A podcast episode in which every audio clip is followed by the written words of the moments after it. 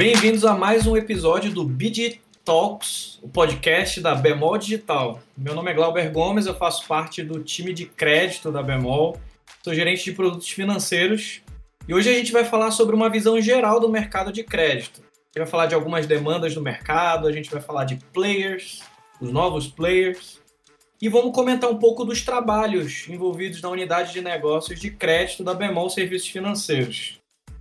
Aqui é um espaço para debates, a gente vai trocar conhecimento entre as pessoas do time que compõem o time da Bemol Digital. Por isso, eu convido aqui para conversar sobre esse assunto os nossos B-Digitals Davi Camurça, o Rian Costa e o, o Rodrigo Belato. Podem se apresentar aí, pessoal. Olá, pessoal. Bom dia, boa tarde, boa noite. É, me chamo Davi. É, estou na Bemol há mais ou menos quatro anos, três anos e meio, vamos dizer assim. Ah, atualmente trabalho como no time de crédito, como analista de dados. Ah, já atuei em algumas demandas de outros setores, contabilidade, é, marketing, compras, mas hoje estou aqui junto com esse time fera, que é a equipe de crédito da Bemol Digital. Boa tarde a todos. É, sou Ian Costa, né? Eu trabalho na Bemol já tem dois anos. Comecei como trainee digital, é, passei por alguns setores lá dentro, trabalhando com a parte de automação de alguns processos. E com a vinda da Bemol Digital aí, eu ingressei aí o time de crédito. Já tem alguns uns oito meses fazendo e atualmente estou trabalhando aí como analista de dados, ajudando o time de crédito com nossos novos produtos aí para Bemol. E aí, pessoal, aqui é o Rodrigo Belato, eu sou Product Manager né, da, da área de crédito aqui. Eu já tenho 14 anos trabalhando em instituição financeira, passando por áreas de, de atendimento, segmento e produtos de crédito PJ. E estou aí nos últimos quatro anos focado 100% em linhas de crédito para pessoa física. Né? Eu estou atuando aqui é, fazendo essa ponte entre a área de negócios e a parte de desenvolvimento. Muito legal, pessoal. É, eu, eu, também estou na Bemol já faz um tempinho, viu? Mas não vou dizer quanto tempo não. 11 anos trabalhando na Bemol, já passei pela parte de, de marketing, de branding, de estratégia, agora desenvolvendo produtos financeiros junto com esse time, como o Davi falou muito bem, muito fera. Eu queria começar esse papo aqui falando um pouco sobre o mercado financeiro, né? Sobre a demanda por crédito que tem surgido é, e um dado interessante que eu trago aqui do Banco Central, há dois anos atrás, antes da pandemia, nós tínhamos aí cerca de 50 milhões de pessoas desbancarizadas, ou seja, pessoas que não tinham nenhum tipo de relacionamento com nenhum tipo de instituição financeira ou instituição de pagamentos. Elas não tinham conta é, corrente ou conta digital, muito menos mesmo crédito.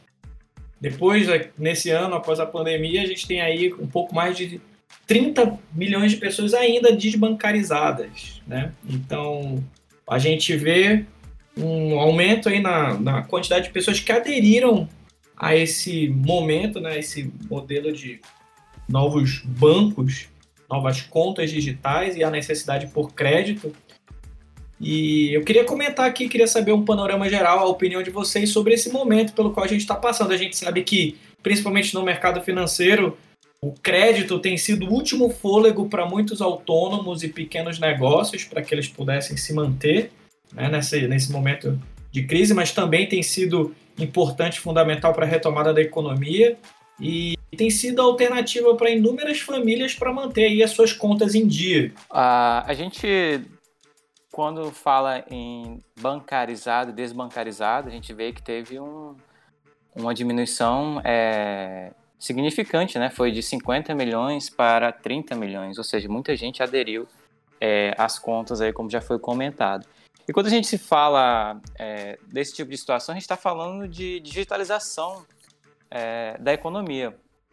É, segundo a ABEX, que é uma associação que representa as empresas do setor de meios eletrônicos de pagamento, é, eles fizeram um balanço recente, um estudo que as compras não presenciais cresceram mais de 35%. Quando eles fazem a comparação do primeiro trimestre agora de 2021 com o primeiro é, trimestre de 2020, a gente tem um, um, um aumento significativo de 35%, tá?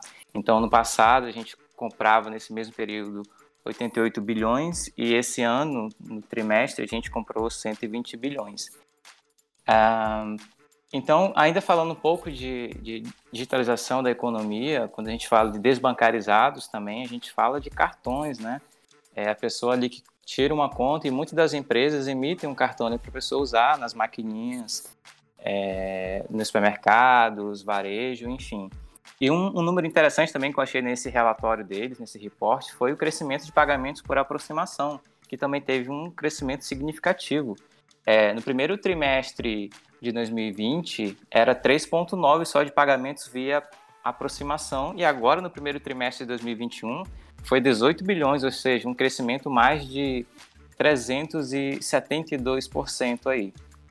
Ah, e, e, claro, quando você tem cartão, provavelmente a maioria dos cartões ali é, é débito, crédito, cartão pré-pago. No primeiro trimestre também desse ano, um número muito bom é, foi que eles transacionaram, eles não, quando falo o Brasil todo, a nível nacional, transacionaram mais de 558 bilhões, aí, um crescimento de 17% quando a gente compara a, com o trimestre do ano passado. Quando a gente fala é, nesse mercado de, de crédito, né, quando a gente fala dos credores, né, de concessores de crédito, um dos pontos que a gente olha muito é para a questão da inadimplência, né, porque o crédito nada, é, nada mais é do que uma venda de risco, né. A gente está é, dando a possibilidade das pessoas de, de adiantarem esse dinheiro e aí a gente tem que fazer uma análise bem cautelosa em relação aos riscos. E apesar da pandemia, né, que veio aí do Covid-19 desde do, do ano passado, que a gente está lidando com ela, é, no início a gente teve essas incertezas né, em relação ao risco e tudo levava a crer que esse mercado de crédito ia apertar muito mais. Né? É, a gente ia passar por um momento bem longo de apertos e reduções na área de crédito, mas o que a gente está acompanhando agora mais recentemente é um cenário oposto a isso. Nos três, no, no início da pandemia a gente realmente teve essa, essa recessão, mas com o acompanhamento da, da inadimplência, né, que é um dos, dos tópicos que a gente acompanha para avaliar o risco e a saúde do crédito, é, de acordo com o relatório trimestral do Banco Central, né, que eles lançaram em dezembro e outro agora em março, é, a gente consegue ver uma, uma redução né, dessa inadimplência. A gente consegue ver as pessoas pagando é, corretamente as, as, as, suas pendências e isso é, deu uma sensação de alívio para esse mercado de crédito. Né? Então, ele voltou a crescer, inclusive de acordo com esse relatório né, do Banco Central, eles esperavam um crescimento agora, é, depois de dezembro, né? Eles lançaram em dezembro, esperando um crescimento para esse ano de, 2020, de 2021 de 10,6%. Eles já lançaram nesse mais atual uma, uma elevação para 11,5%.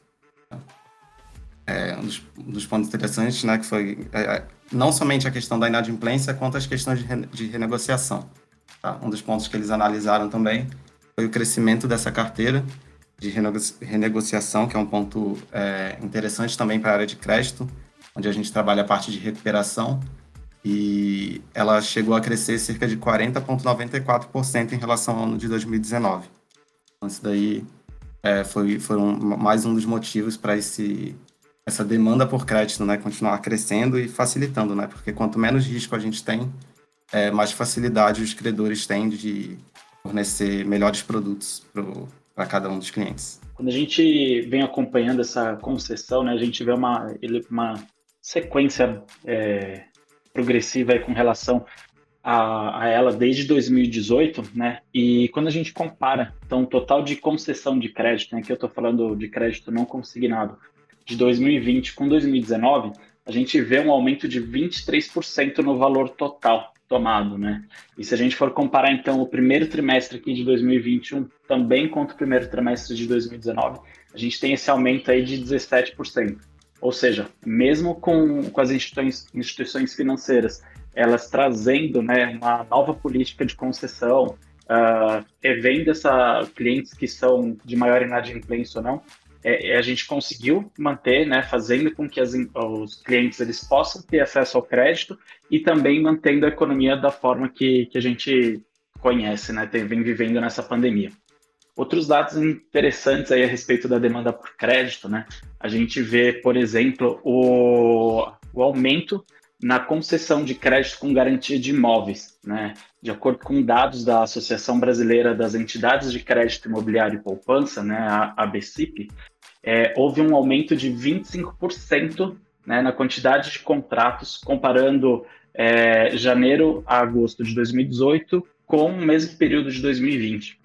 E a gente também tem aí acompanhado né, os executivos de uma fintech que traz é, para o mercado a facilidade de contratar crédito com garantia de imóvel, né, é um aumento de 51% no volume total concedido. Muito legal, Rodrigo. E de fato, quando a gente fala de produtos de crédito, né, quando a gente fala de produtos financeiros vinculados a crédito, principalmente, o que está aquecido aqui é o cartão de crédito em si, que tem servido como uma ferramenta para essa para a pessoa física e também para a pessoa jurídica.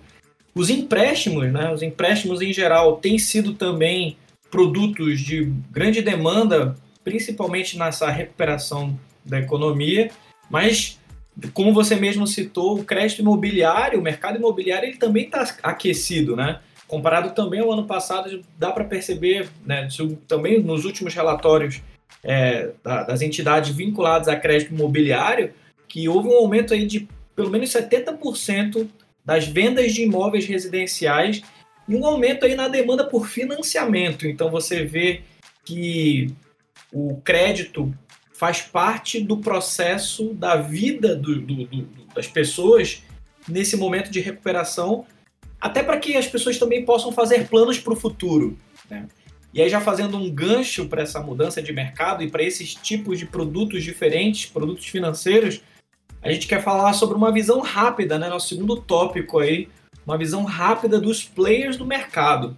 É, como vocês já sabem, a gente tem aí vários bancos tradicionais, né, que a gente já conhece, como Bradesco, Caixa, Itaú, Banco do Brasil, Santander, são grandes bancos que provavelmente você que está ouvindo o podcast deve ter relacionamento com algum deles.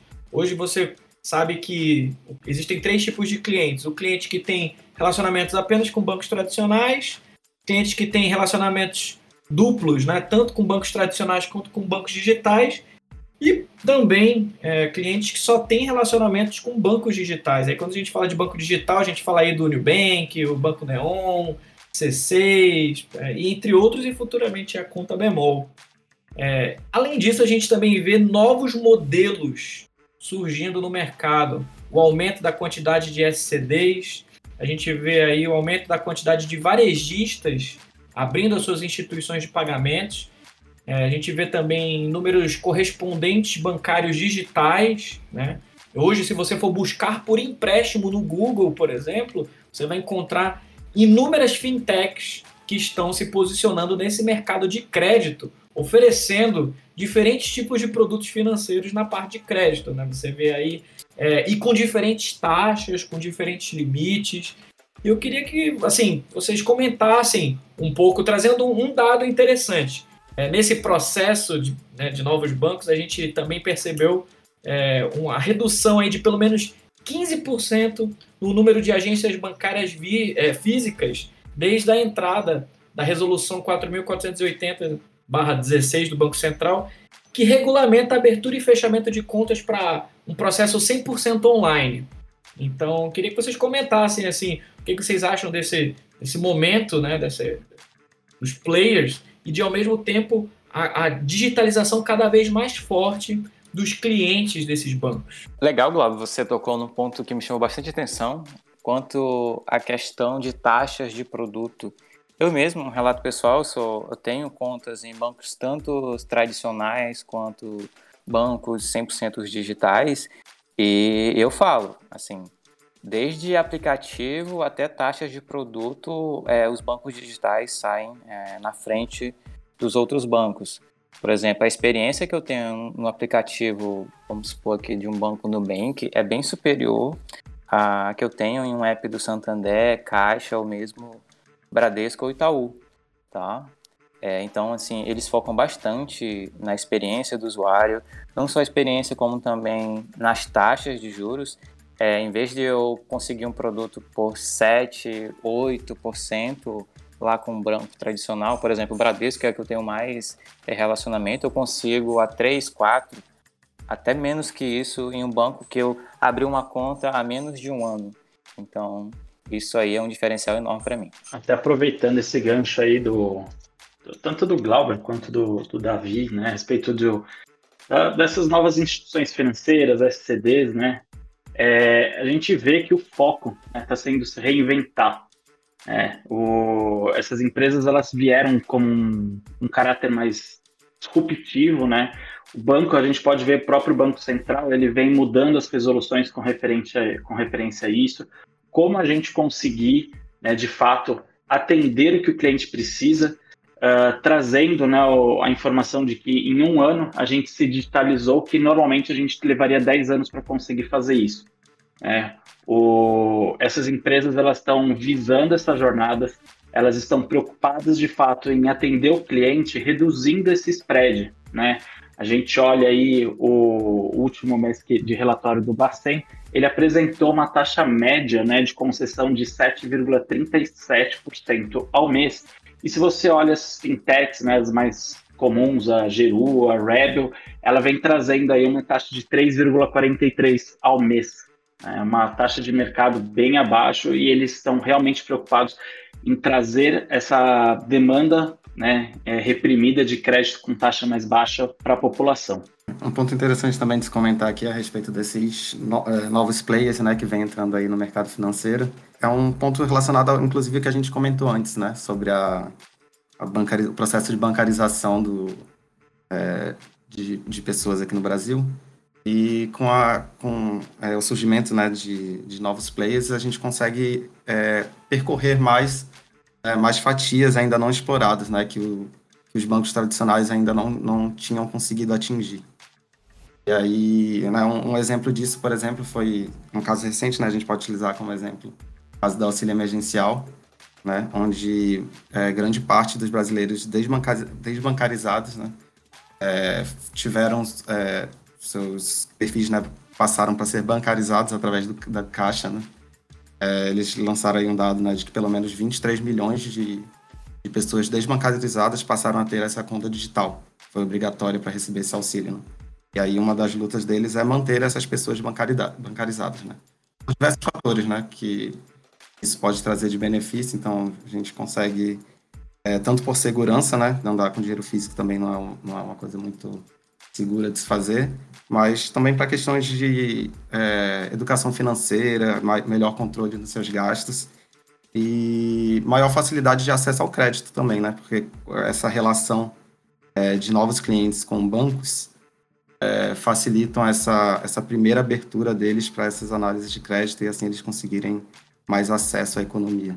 É, o, o interessante de falar sobre isso também é que você vê que é possível criar roda, né? É possível criar novos produtos, mas o que a gente vê nesse mercado onde novos players estão entrando, acho que até o Rodrigo falou muito bem sobre se reinventar, é a possibilidade de trazer uma nova roupagem para os produtos financeiros tradicionais que a gente já conhecia no mercado, né? Então você vê um, esse processo de digitalização que até o Davi comentou e o Ian também, que favorece esse acesso a aos produtos financeiros que já existiam, mas que antigamente eram mais difíceis, né? Ir até uma agência bancária pedir um empréstimo. É, muitas pessoas até a forma né, de você pesquisar as taxas era algo muito talvez burocrático, fazia com que a pessoa se, tivesse que se expor muito. E hoje, uma busca rápida na internet, você consegue comparar pelo menos três ou quatro fintechs que teriam um limite e as taxas de juros com as quais você se interessaria que o grande ponto da experiência né, desses produtos financeiros tem sido o fator diferencial que faça com que esses novos players entrem no mercado e batam de frente com esses bancos tradicionais. Vocês não acham? É, é exatamente isso que, que eu acho que, como eu falei, né, uma questão disruptiva do, do mercado e não ter mais esse controle pelas cinco grandes instituições aí financeiras que vêm controlando esse mercado há tanto tempo. Beleza, muito legal.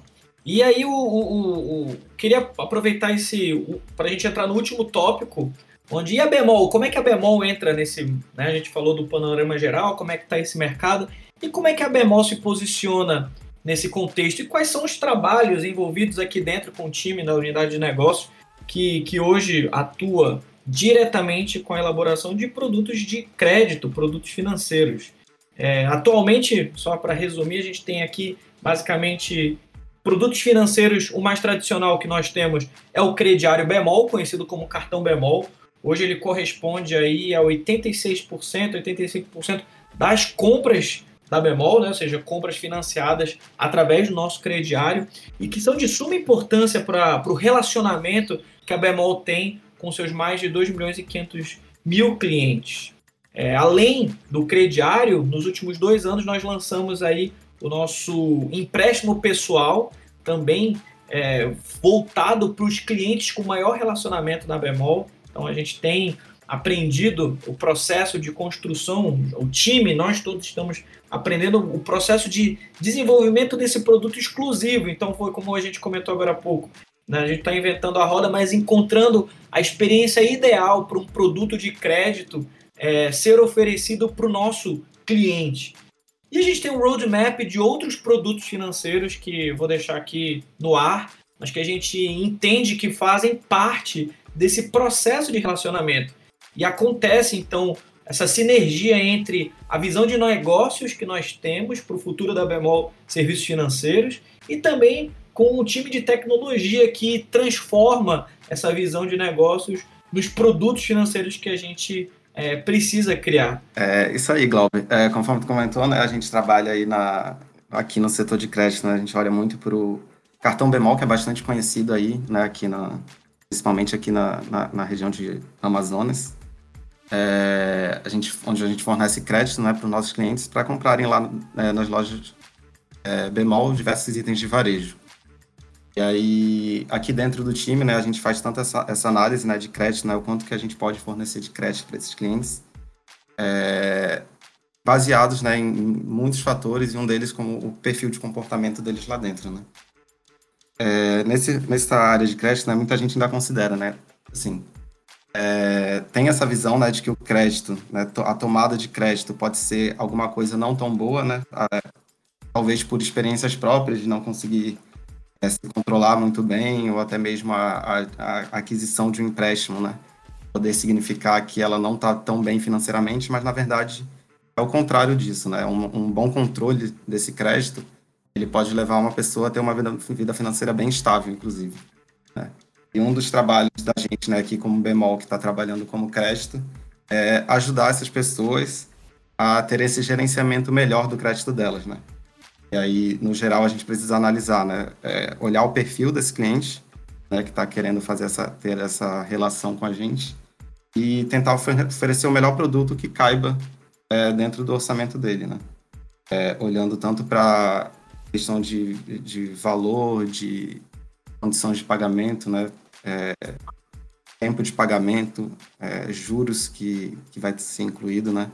E aí, nessa parte de análise, né, aqui a gente tem eu e o Davi, no caso, trabalhando na, na nossa BU de crédito, né, como analista de dados, a gente olha muito para dois pontos né, iniciais, né, que seria o, o credit score, que é quando a gente não tem essa relação inicial do, com o cliente. Né? Então, a gente consegue analisar como que ele está no, no mercado. Por isso que, conforme eu comentei antes, né, eu frisei muito antes, que esse processo de bancarização é importante para essa aquisição de crédito do próprio cliente, né? Porque a gente consegue enxergar é, como é que é o, o, comportamento dele. Um dos pontos que a gente tem né, de, de vantagem em relação a essa análise né, do comportamento do cliente é que a gente já tem o varejo rodando há bastante tempo.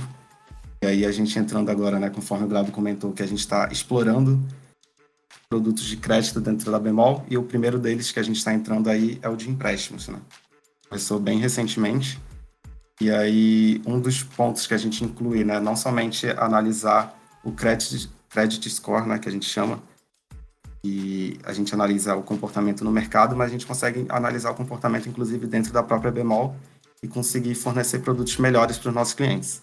Então, a gente avalia é, esse behavior score comparando com o do varejo inicialmente, mas lá dentro do nosso time, né, a gente trabalha juntamente também com o time de inteligência artificial, onde essa nossa primeira modelagem né, de, é, de crédito né, que a gente dá de scores ali dentro do, da nossa BU, é, a gente vai aprimorando com o tempo e assim a gente conseguindo gerar é, produtos cada vez melhores baseados em dados, né, que é um dos pontos que a gente frisa muito lá dentro da Bemol atualmente. É sempre um, um comportamento baseado em dados e a gente sempre analisa um, um melhor, melhor caminho a se seguir a partir daí. Bem colocado, Ian. É... Então aí a gente tem todo esse processo de gerenciamento da nossa carteira, né? A gente tem tanto modelo de machine learning, estatístico aí na entrada, que é quando o cliente vai lá e solicita o cartão pela primeira vez, como também a manutenção da carteira, que é o core aí de qualquer é, empresa que forneça crédito, né? Então, além disso também, é, o cliente, ele às vezes ele não consegue ou ele não quer né, tirar o cartão, ah, então a gente meio que pré-aprova o limite para ele também. É um processo que a gente chama de lista de prospecção que a gente tem dentro é, do nosso é, dos nossos produtos aqui, onde a gente vai lá, é, coleta alguns dados deles, né? É, seja informações de Serasa, questões de risco no mercado de crédito aí, e fornece é, um cartão pré-aprovado para ele, para ele ali fazer a compra dele no varejo. Tá? Esse processo também ocorre quando um cliente acessa as nossas redes Wi-Fi, a gente também concede é, cartão bemol para ele.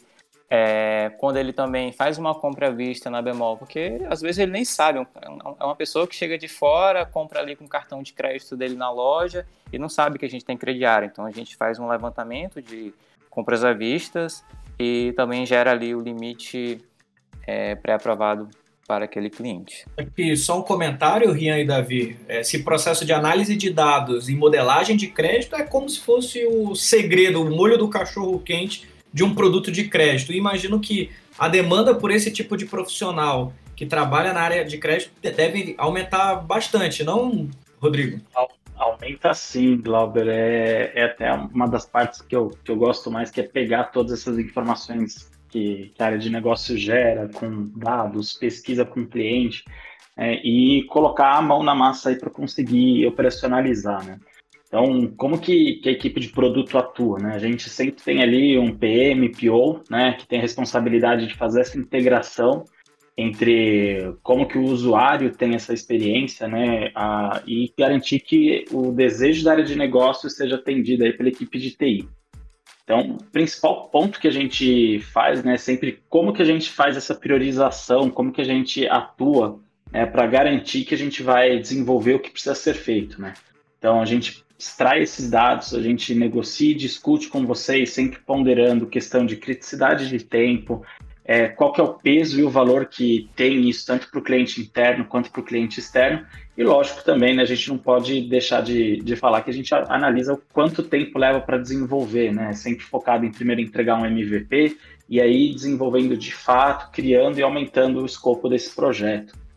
Então a gente sempre pega, faz esse entendimento da demanda, é, passa né, para a equipe de o product designer, para os software engineers, e a gente procura então uma solução né, que seja viável, valiosa, não só né, para nós, que a gente também está aqui como empresa visando uma satisfação com o cliente, quanto que o cliente também possa divulgar e entender que a Bemol vai ser a empresa ideal para suprir essas necessidades deles. Perfeito, perfeito. Bem, aqui o que a gente fez hoje nesse, nesse, nesse episódio foi um overview dos principais três pontos que a gente acredita dentro, que, que existem dentro desse mercado é, financeiro, que principalmente voltado para a área de crédito. A gente pretende, esperamos que possamos explorar cada vez mais cada um desses itens para compartilhar as experiências que a gente tem tido e as descobertas e aprendizados que a gente tem tido para esse mercado, porque tudo isso vai se transformar em novos produtos. Fiquem à vontade para colocar suas considerações finais, eh, se vocês quiserem. Acho que o mais importante é entender de que forma a gente pode dar os próximos passos dentro da Bemol nesse, nesse grande, nessa grande frente de trabalho. Exato, Glauber. É, eu acredito que só tem a crescer, tá bom? O mercado de crédito cada vez mais é, estão surgindo novas instituições, é, oportunidades que elas conseguem enxergar que as empresas tradicionais é, não conseguem, vamos dizer assim. E eu só tenho a agradecer aqui pelo espaço e a oportunidade por ter compartilhado um pouquinho do que a gente faz é, dentro do time de crédito. Eu espero encontrar vocês é, nos próximos podcasts aí da vida. Isso aí, também quero agradecer aqui a oportunidade de, de participar e compartilhar o conhecimento que a gente vem adquirindo aí, né? Esse mercado de... esses novos produtos de crédito né, que a gente está adentrando é, a gente está aprendendo bastante ainda, né? É, aprendendo baseado né, no que a gente vai correndo por grande parte da nossa experiência com varejo e aí expandindo cada vez mais, aprendendo e a gente vai, conforme a gente for evoluindo, a gente pode ir compartilhando mais temas aqui com vocês. É isso aí, tem que pegar os dados e transformar em novas é, features para os nossos produtos, né? Pensando num data driven, num data information, é, para ter todos os subsídios necessários. E pode parecer meio clichê, mas essa evolução, né? Esse momento de se reinventar é só se você conseguir pensar fora da caixa. Né? Então, tem que manter isso cabeça aberta, não aceitar o, as limitações e sempre procurar algo além. Tá? Fica aqui também meu agradecimento pela oportunidade de participar aqui com vocês. E a gente se vê aí provavelmente em novos podcasts. Valeu, pessoal. Esse foi mais um episódio do Be Digitalks. A gente falou sobre crédito, sobre o mercado. A gente entende que é o pilar de crédito tem sido um, um pilar estratégico fundamental para as novas fintechs, para, no, os novos players do mercado, para as novas instituições de pagamento, instituições financeiras, e o que ajuda a movimentar o mercado, principalmente nesse é, é para clientes que buscam produtos financeiros e que estão se tornando cada vez mais bancarizados. O BDigitalks também está no Instagram, no Facebook, no LinkedIn. Se você quer uma vaga, para quer concorrer a uma vaga bemol digital, você pode acessar o jobs.kenobi.com/barra bemol digital. E para facilitar, todas essas informações estão no site da Bemol Digital, bemoldigital.com.br. Obrigado e até a próxima. Tchau, pessoal. Obrigado. Até a próxima, gente. Valeu, pessoal.